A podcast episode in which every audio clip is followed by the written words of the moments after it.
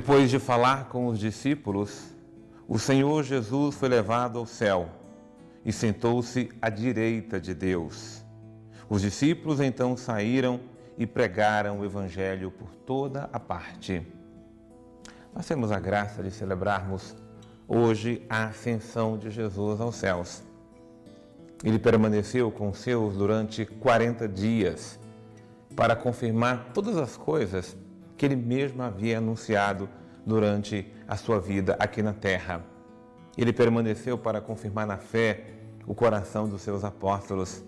Ele permaneceu com eles para preparar os seus corações para receberem o dom do alto, o dom do Espírito, receberem o Espírito prometido.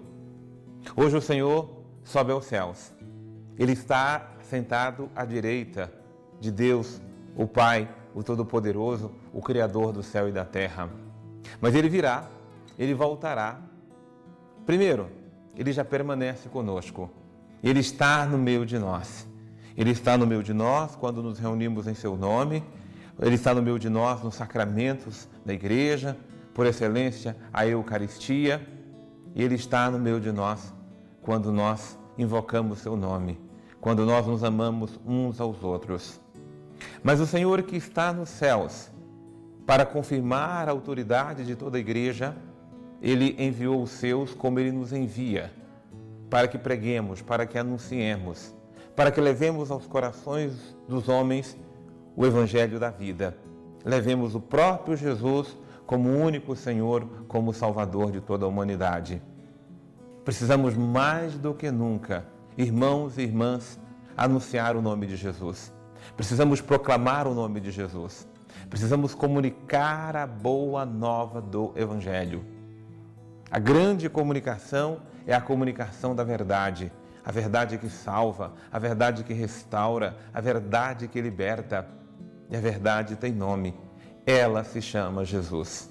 Anunciemos Jesus, proclamemos Jesus, anunciemos o Evangelho a toda criatura. Todos os homens, todas as mulheres, todo ser humano, todos têm direito de conhecerem o Evangelho. Muitos, pode ser que rejeitem, não aceitem ou não se abrem para a salvação. Mas o nosso dever é anunciar aquilo que um dia recebemos por intermédio dos nossos pais, por intermédio daqueles que nos evangelizaram. Nós precisamos fazer o mesmo para com os outros.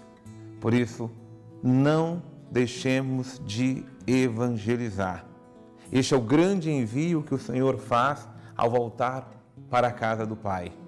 Ide, é preciso ir, é preciso sair, é preciso termos iniciativas de evangelizar em todo tempo e lugar. Enquanto tivermos vida, façamos o bem. E não há bem maior do que levar os homens a conhecerem e amarem nosso Senhor e Salvador Jesus Cristo. Ele está no meio de nós. Levemos seu amor ao coração de todos. Deus abençoe você.